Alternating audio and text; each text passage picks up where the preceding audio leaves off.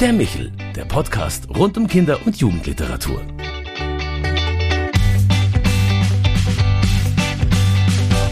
Ich freue mich, dass Sie sich wieder beim Michel, unserem Podcast für Kinder- und Jugendliteratur, zugeschaltet haben. Mein Name ist Claudia Maria Pecher und ich befinde mich heute einmal nicht im Studio in München, sondern im wunderschönen Schloss Hirschberg bei Beilngries. Einmal im Jahr verwandelt sich nämlich dieses Schloss in ein Bücherschloss und zwar immer dann, wenn der Michaelsbund seine Büchereien zu den beliebten Jahreskursen eingeladen hat. Neben Literatur- und Buchausstellungen stehen da allerhand spannende Workshops, Buchvorstellungen und natürlich Autorenbegegnungen auf dem Programm. Und in diesem Jahr war auch die Kinderbuchautorin Stefanie Schneider aus Hannover zu Gast. Ja, herzlich willkommen, liebe Stefanie. Schön, dass du da bist. Hallo Claudia, ich freue mich. Stefanie, wie fühlt es sich denn an, in einem Schloss vor so vielen Büchereiteams zu lesen? Ja, es ist ja jede Lesung was Besonderes, aber hier gehe ich mit staunenden Augen durchs Schloss, entdecke immer wieder neue Ecken und ähm, bewundere die Szenerie. Das ist schon was Besonderes hier. Hast du denn eigene Kindheitserfahrung mit Büchereien? Mit Büchereien habe ich viel Erfahrung, mit Schlössern weniger. Unsere Bücherei war eine Kleinstadtbücherei und die war so mehr oder weniger mein zweites Zuhause. Das heißt, meine Mutter war schlau genug, dass wir jede Woche da waren. Und ich weiß noch, ich glaube, pro Buch musste man zehn Pfennig bezahlen, wenn ich mich nicht irre. Und wir durften haufenweise Bücher rausschleppen. Und ich war auch ein Kind, das sehr will krank war und es gab so ein Ritual, wenn es wieder mal so weit war, wurde mir ein Bett gebaut und sobald ich versorgt war, ist meine Mutter losgedüst zur Bücherei und hat Bücher für mich geholt. Und die hat sie mir dann zum Teil vorgelesen oder irgendwann habe ich selbst gelesen. Und der Klassiker war immer, das ist die ganz feste Erinnerung, sie hat immer die drei blauen Pippi Langstrumpf-Bände geholt. Die habe ich dann erstmal durchgelesen und durfte Cola trinken und äh, mir die Zeit so ein bisschen angenehm machen. Und das hat so ein bisschen deine Berufswahl beeinflusst, oder? Ganz bestimmt. Ich weiß gar nicht, wann ich zum ersten Mal diesen Gedanken hatte, dass ich Bücher schreiben möchte. Ich habe das Gefühl, das hat schon angefangen, bevor ich selbst schreiben konnte. Und das war auch kein konkreter Plan, das kam erst später. Ich habe in diesen Welten gelebt. Das war wie so ein zweites, drittes, viertes, fünftes Zuhause und habe die Bücher nachgespielt und mir war ganz klar, sowas möchte ich für andere Kinder machen. Ähm, auch wenn ich erst gar nicht so konkret gewusst habe, wie man zum Beispiel Bücher macht. Das heißt, in meiner ganzen Schulzeit hatte ich keine Autorenlesung und ähm, das hätte ich wahnsinnig aufregend gefunden. Bei mir waren Autorinnen etwas sehr Abstraktes. Ich habe mal an Astrid Lindgren einen Brief geschrieben und dann haben wir den in einen Umschlag gesteckt und haben draufgeschrieben an Astrid Lindgren Schweden. Und dann bin ich selber damit alleine zur Post gegangen und habe den abgegeben. Und dann hat der Postbeamte mich angeguckt, hat gesagt, möchtest du denn auch mal Bücher schreiben, wenn du groß bist? Dann habe ich gesagt, ja, ganz schüchtern. Und der ist auch angekommen. Also Astrid Lindgren Schweden reicht und sie hat mir handschriftlich geantwortet. Damals ging das noch. Sicherlich hat es dich dann auch beeinflusst in deiner späteren Arbeit. Du hast Grundschullehramt und freie Kunst studiert. Und hat dir das bei deiner Arbeit als Autorin geholfen? Also ich bin ganz erstaunt, wie sehr mir das geholfen hat. Alleine die Ausbildung als Lehrerin ist so, dass ich heutzutage in Schulen denke, wie machen das denn andere? Also man weiß natürlich, wie man Kinder anspricht und wie man so eine Zeit strukturiert oder welche Tricks es gibt oder so, obwohl das nur eine sehr kurze Lehrerinnenzeit war, also so zwei, drei, vier Jahre und auch schon sehr lange her ist. Aber ich habe rückblickend immer mehr das Gefühl, dass alles, was ich gemacht habe, auch als Kind, dass das so auf so ein Ziel hinführt. Also das sind so Kleinigkeiten, Hobbys oder so. Also ähm, ich weiß jetzt spontan gar kein Beispiel, aber ich bin immer wieder verwundert und denke, ach, das hast du ja schon geübt. Und äh, ich bin zum Beispiel immer jemand gewesen, der ganz gerne so auf der Bühne ist Erstaunlicherweise, weil ich das schüchternste und ängstlichste Kind der Welt gewesen bin. Ähm, aber das habe ich auch immer schon gemacht. Also wir haben oft Theater gespielt, Aufführungen gemacht und das passt alles so rein. Also und das ist das Schöne ja an meinem Beruf, das ist noch schöner als Lehrerin sein. Man darf alles. Und das ist wirklich, obwohl ich so ein großes Sicherheitsbedürfnis habe, das ist das, was ich am meisten genieße. Ich darf selber bestimmen. Und wenn es schlecht läuft, dann darf ich auch selber bestimmen. Dann kann ich mir irgendwas ausdenken. Und ich persönlich stelle mir den Arbeitsplatz von einem Autor ganz einfach vor mit einem Schreibtisch, aber bei dir sieht es ein bisschen anders aus. Wie sieht das denn aus? Ja, mein, ich habe natürlich auch ein Büro. Ohne Büro geht es ja gar nicht. Das ist natürlich ganz, ganz wichtig. Ähm, mein Büro ist sogar besonders schön und besonders groß. Ich habe sehr viele Filialen. Ähm, ich schreibe nämlich, seit ich hauptberuflich schreibe, seit 2004 im Café.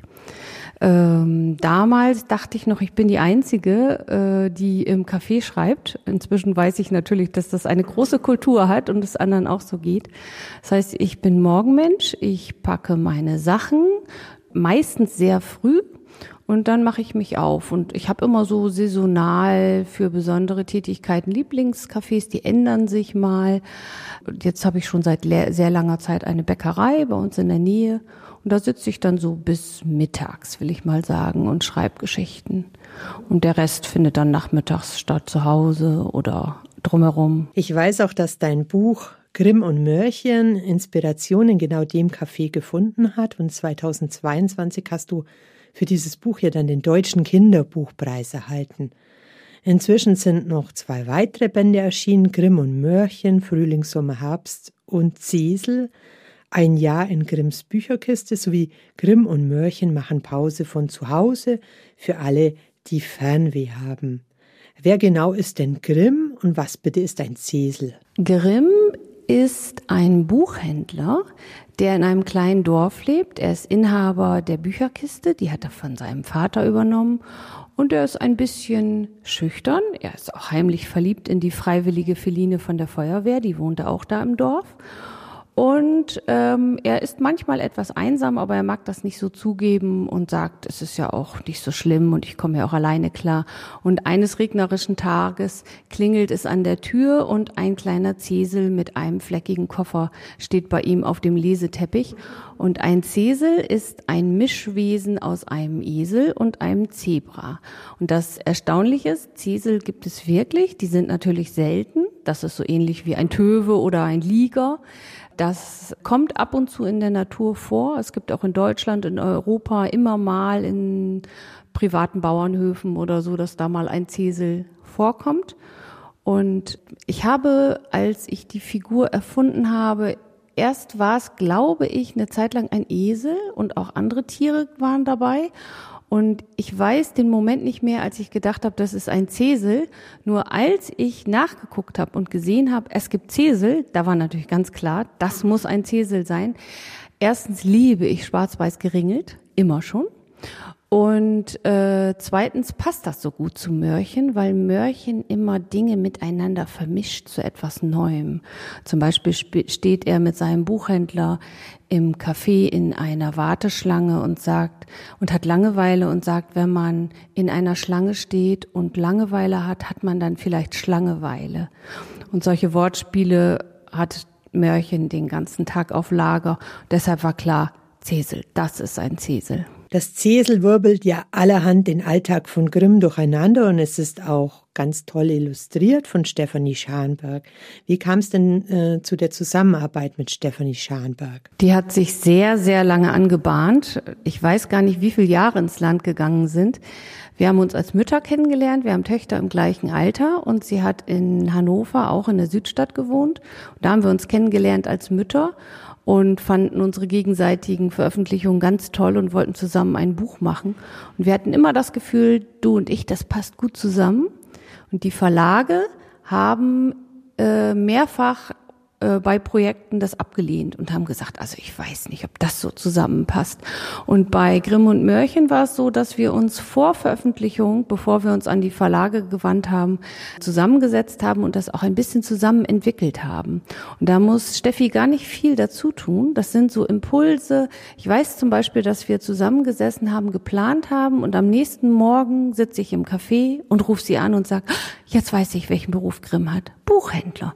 Also die hat ganz wesentlichen Anteil. Und so ist unser erstes gemeinsames Buch endlich zustande gekommen. Also es war ein richtiger Dialog zwischen euch beiden. Ja, das ist auch ungewöhnlich. Also es ist nicht unbedingt immer so, dass da sehr viel stattfindet und äh, man sich sehr viel, sehr viel miteinander zu tun hat. Also das ist da schon ungewöhnlich. Und es geht weiter, weil Steffi unter anderem gerade dabei ist, ganz vergessen zu illustrieren, einen Text, den es schon mal bei Knesebeck gegeben hat. Und jetzt dürfen wir den nochmal in den Buchladen schicken. Und der wird, ich glaube, Weihnachten in einem Jahr erscheinen. Da bin ich schon sehr gespannt. Aber wer wissen will, wie die Kuh, Tilda und Klaus das Kamel aussehen, der kann sogar in die Grimm und Mörchenbücher reingucken, weil die Bilder was sind, was ganz Besonderes. Da sind ganz viele Anspielungen. Und im Musikkapitel vom dritten Band zum Beispiel und in anderen Kapiteln, da sieht man einen Bauer und eine Gans und auf anderen Bildern eine Kuh und ein Kamel und dann weiß man schon, was einen erwartet nächstes Jahr. Grimm und Mörchen haben sehr viel Spaß miteinander. Sie kochen, turnen, singen und basteln gemeinsam. Sie erkunden die Nachbarschaft und stöbern durch den Alltag. Wie müssen denn für dich richtige Kindertexte aussehen? Also Kindertexte unterscheide ich nicht wirklich von Erwachsenentexten. Ich bin allerdings auch keine, die da so wahnsinnig Wert legt. Es wird ja oft dann von so Komplexen berichtet, so, ach, Sie sind nur Kinderbuchautoren, wollen Sie denn nicht auch mal was Richtiges schreiben? Ich habe ja auch mit was Richtigem angefangen. Ich habe schon diverse Formate geschrieben, also Ratgeberbücher für Erwachsene oder für die Zeitungen oder so. Und ich muss gestehen, die Leute wundern sich immer, wenn ich dann sage, ja, die Zeit reicht nicht für alles und dann habe ich mich aufs Schönste konzentriert. Ich finde es sehr viel schwerer für Kinder zu schreiben, weil man sich ja alleine von der Wortanzahl reduzieren muss und weil man die, das Verständnis im Blick haben muss. Und ich meine, der große Bereich der Erstleser ist ein wunderbares Beispiel, dass es wahnsinnig schwer ist, eine interessante Geschichte mit leichten Wörtern zu verfassen, weil gibt es ja unheimlich viele langweilige Geschichten, weil es unheimlich schwer ist, wenn man nur diese wenigen Möglichkeiten hat. Aber die kurzen Formate sind eh meine Formate. Also gegen die langen Formate sprecht, dass ich so ein ADS-Typ bin und so lang, das halte ich nicht durch. Dann werden die Bücher nicht fertig. Und die kurzen Formate, da kann man jedes Wort fünfmal umdrehen. Also im Grunde sind alles, was ich schreibe, egal ob es ein Zeitungsartikel ist oder in den ersten Jahren habe ich vier Kolumnen geschrieben oder Liedertexte oder eben Kindergeschichten. Das sind alles wie Gedichte, dass man jeden Satz fünfmal umbauen kann, sich jedes Wort angucken kann. Und deshalb liegt mir das sehr. Und ich muss gestehen, so ein Bilderbuchtext, das sind nur sehr wenig Worte, aber ich sitze fast so lange an einem Bilderbuch wie an einem langen Buch. Also das geht in die Monate wenn ich so zwölf Seiten mit ein paar Sätzen fülle, weil ich erst dann zufrieden bin. Ein wenig hatte ich beim Lesen den Eindruck, du liebst Zauberei, ja, Kunststücke und Kinderspiele. Da werden viele Höhlen gebaut, Schiffe versenkt, du merkst Jonglieren. Ähm, was bedeuten für dich Zirkus, Magie und Wundergeschichten? Also die, ich weiß gar nicht, ob ich die echten Zirkusse mag äh, keine Ahnung, habe ich gar keine Meinung zu, aber dieses Thema und das Stichwort Zirkus, das gefällt mir auf jeden Fall. Also auch ja eben jonglieren und so.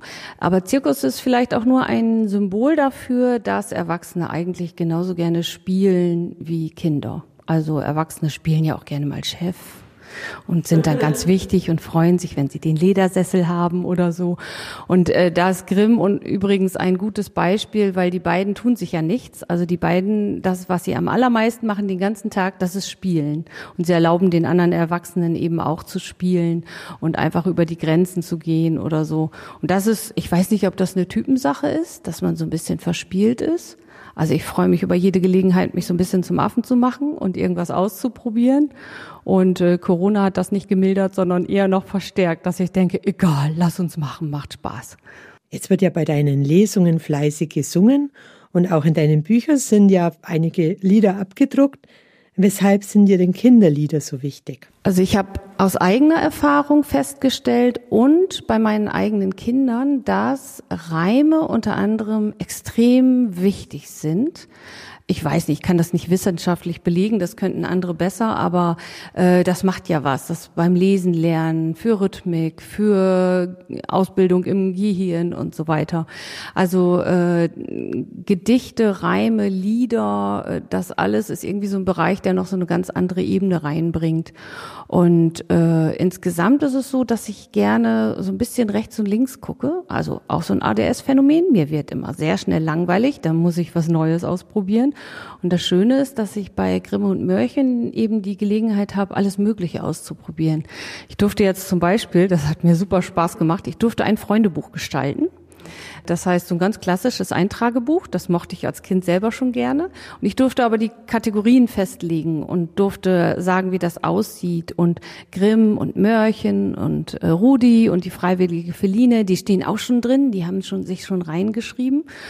Und äh, die Lieder, das ist nochmal so was ganz eigenes, Neues. Das hat sich durch meine Leseerfahrung ergeben ist so, dass ich eigentlich immer, vielleicht auch aus der Grundschulerfahrung heraus, äh, Lieder einbaue in die Lesung, weil man die Lesungen ja immer so konzipiert für die zwei Kinder, die vielleicht nicht so lange zuhören können.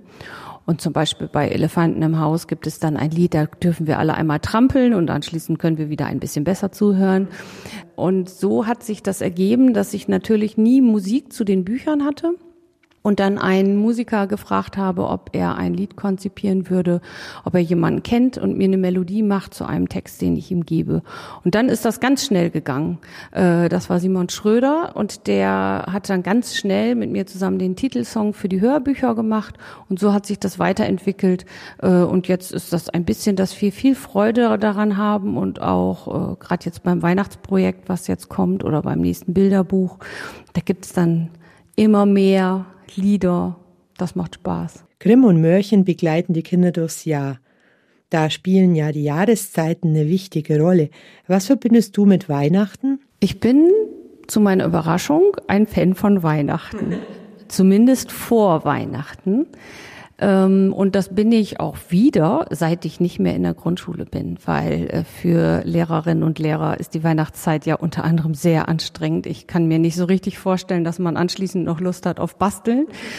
Basteln mache ich auch nicht so gerne, aber insgesamt finde ich das schön, wenn man einen Anlass hat, dass die Gesellschaft insgesamt weiß, ah, das ist jetzt die Überschrift und das machen wir jetzt. Und was man daraus macht, ob man jetzt irgendwie sich Konsum überfluten lässt oder nicht, das ist ja jedem selbst überlassen. Aber es ist so ein Konsens, dass wir sagen, so jetzt machen wir mal was. Und ich habe wie bei jedem Fest ähm, mir das rausgesucht, was mir gefällt. Zum Beispiel mit Freunden und in der Familie oder so wird fleißig Adventskalendert äh, und selbstgemacht Adventskalendert und das ist für mich fast wichtiger als Weihnachten und so. Das heißt, ich zelebriere das gerne und ich freue mich auch. Ich nehme gerne Weihnachtslesungen an. Ich finde die immer besonders schön. Und dann können wir singen und dann ist die Atmosphäre in Schulen und in Kindergruppen besonders schön und so. Und ab Weihnachten, so ungefähr ab dem 27. um 15.04 Uhr, kann ich das nicht mehr sehen. Das hat auch Probleme jetzt beim Weihnachtsbuch gegeben. Das sollte eigentlich zu diesem Jahr erscheinen.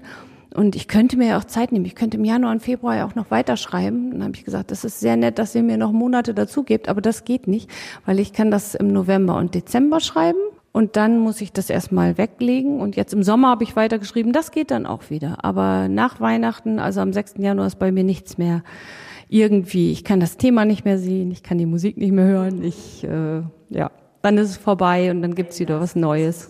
Bei dir finden an Weihnachten ja so allerhand Menschen zusammen.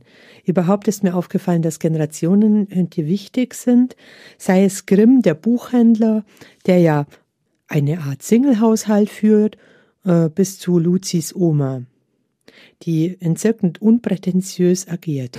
Die Darstellung von Alter scheint in deinen Büchern hm, nicht unwesentlich. Was reizt dich da daran? Ja, es ist überraschend, dass du das jetzt sagst, weil das ist mir noch gar nicht so aufgefallen. Aber es hat mich tatsächlich immer schon interessiert. Es ist zumindest so, dass wenn ich die wichtigsten Stationen meines Lebens nennen soll, dann sage ich auch immer, ich war mal ein halbes Jahr im Altenheim. Ich war im Studium nicht so zufrieden, das hat mich alles nicht so richtig geflasht. Und dann habe ich mir ein Freisemester genommen und habe ein halbes Jahr Praktikum im Altenheim gemacht und habe da auch anschließend noch äh, lange weitergearbeitet als Wochenendkraft und äh, habe mich einfach blind darauf verlassen, dass mich eine Beraterin, äh, die hat mir empfohlen, gehen Sie ins Altenheim, da haben Sie am meisten von. Und das waren damals natürlich noch andere Zeiten. Es war ein sehr engagiertes Haus und es war ein sehr kleines altmodisches Haus, aber das war für mich wirklich eine eine fundamentale Zeit. Und ich habe das nachher noch weitergetragen. Äh, da habe ich zum Beispiel noch Lehramt studiert und habe äh, gedacht, ich schreibe eine Arbeit darüber, eine Semesterarbeit. Und dann haben die Professoren gesagt, ja, aber alte Leute sind doch kein Thema für Kinder. Und dann habe ich denen so ein Exposé geschrieben und dann dachten, ah, vielleicht doch. Und das ist eben das, was alte Leute und Kinder voneinander lernen können. Und äh, der Herr Paul ist der Leiter von dem Heim damals gewesen. Der hat damals schon so Ideen gehabt, dass man zum Beispiel Kindergärten und Altenheime zusammenfügt und so. Also das ist schon äh, ist schon äh, ist überraschend, muss ich mal drüber nachdenken. Scheint irgendwie ein Thema zu sein. Irgendwie schon, oder? Spannend fand ich auch in deinem Bilderbuch, über das äh, wir ja gerade schon ein bisschen sprechen, Luzi und Oma, die zusammenfinden in dem Buch Nachtlampenfieber. Äh, auch der Gegensatz Tag und Nacht. Während am Tag bei Oma noch alles wie immer ist, verändert sich ja die Wahrnehmung von Luzi in der Nacht. Was bitte ist denn überhaupt Nachtlampenfieber? Das Wort hat Luzi von Papa oder sie glaubt, dass sie Nachtlampenfieber gehört hat. Ähm, das ist das, wenn man sich eigentlich auf etwas Neues freut, aber auch ein bisschen Angst hat. Und dann kommt ja dieses Gefühl. Ich habe schon in meinem ersten Buch, das war ja noch so ein Ratgeberbuch, da habe ich geschrieben, die Regel ist Herzklopfen plus eins. Äh, das heißt, da, wo es so ein bisschen, wo man ein bisschen Angst hat, da wird's spannend. Da passiert dann irgendwas. Und zum ersten Mal als Kind bei Oma übernachten, das ist sicher eine aufregende Sache. Und als erstes Mal, äh, zum ersten Mal als Oma ein Enkelkind bei sich schlafen haben, ist vielleicht auch aufregend. Ja, ich kann mir gut vorstellen, äh, wie es bei mir war. Auch mit viel Herzklopfen verbunden. Und was rätst du jetzt, wenn du schon vom Ratgeber sprichst, wie man diesem Nachtlampenfieber am besten begegnen könnte? Tja, das ist eine schwere Frage. Ich habe also ich habe auf jeden Fall viel Erfahrung mit dem Nachtlampenfieber. Das heißt, ich habe sehr viel Erfahrung mit Heimweh.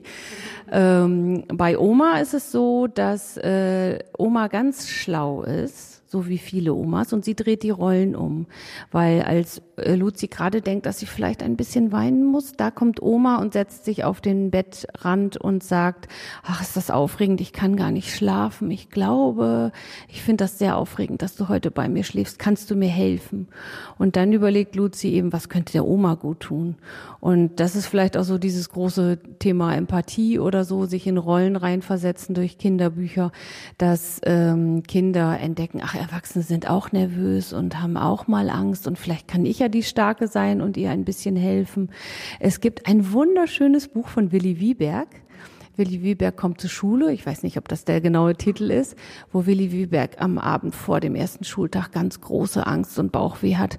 Und dann sagt der Papa ihm, alle anderen Kinder liegen in ihren Betten und dann, denen geht's genauso, das tröstet ihn. Und am nächsten Tag kommt er nach Hause und sagt, weißt du was, unsere Lehrerin, die hatte gestern Abend solches Bauchweh und war so aufgeregt, weil sie uns doch noch alle gar nicht kennt. Und das ist so dieser Perspektivwechsel, der mir in Büchern immer sehr gut gefällt. Oder es hilft ein bisschen Einschlafmilch. Ja, das ist das äh, Symbol sozusagen, die heiße Milch mit Honig, die es übrigens im Altenheim auch gab. Das war meine Praktikantinnenaufgabe. Ich durfte dann als Fachpersonal für heiße Milch dann abends nochmal durch die Zimmer gehen und sagen, kann ich Ihnen noch eine heiße Milch bringen? Und das war schön. Das ist wirklich so eine Belohnungsrunde gewesen. Und bei Oma machen sie heiße Milch, Nachtlampenfieber äh, hilft, da hilft äh, eben die heiße Milch mit Honig, die Einschlafmilch. Und sie sitzen in der Küche und pusten auf die Milch. Und obwohl alles, immer noch alles ganz, ganz anders ist, ist es doch eigentlich dann auch ganz gemütlich. Oder man steigt in den Traumexpress. Ja, der Traumexpress ist eine Illustration, mit der ich nichts zu tun habe. Das hat die Nele Palmtag entwickelt. Die hat das ja sehr schön aufgegriffen. Es geht um die gelbe Bahn in Berlin, die durch die Stadt rumpelt. Und die Bahn verwandelt sich auch in den Bildern sehr schön im Laufe der Bilder zu einem gelben Drachen, einem Ungeheuer in der Nacht. Und auf der allerletzten Seite, da wo kein Text mehr steht, wo die Wendung zum ganz Guten ist. Da hat sich dieser gelbe Lindwurm in eine gelbe Berliner Traumexpressbahn verwandelt. Ja, liebe Stefanie, deine Bücher sind voller Kreativität und Sprachwitz und sicher sind ganz viele noch in Planung. Wir haben schon vom Weihnachtsprojekt gehört oder darfst du da noch ein bisschen mehr verraten? Ja, ich darf verraten. Ich verrate alles. Ähm, ja, also ganz äh, fertig sind jetzt das Bilderbuch von Grimm und Mörchen, das kommt im Herbst und das Freunde Eintragebuch und das Weihnachtsbuch, da bin ich sehr gespannt. Das hat dann eben noch ein Jahr Zeit und kommt gemeinsam mit ganz vergessen. Da erscheinen dann zwei Sachen bei DTV und bei dem Weihnachtsbuch bin ich auf dieses Jahr Weihnachten gespannt.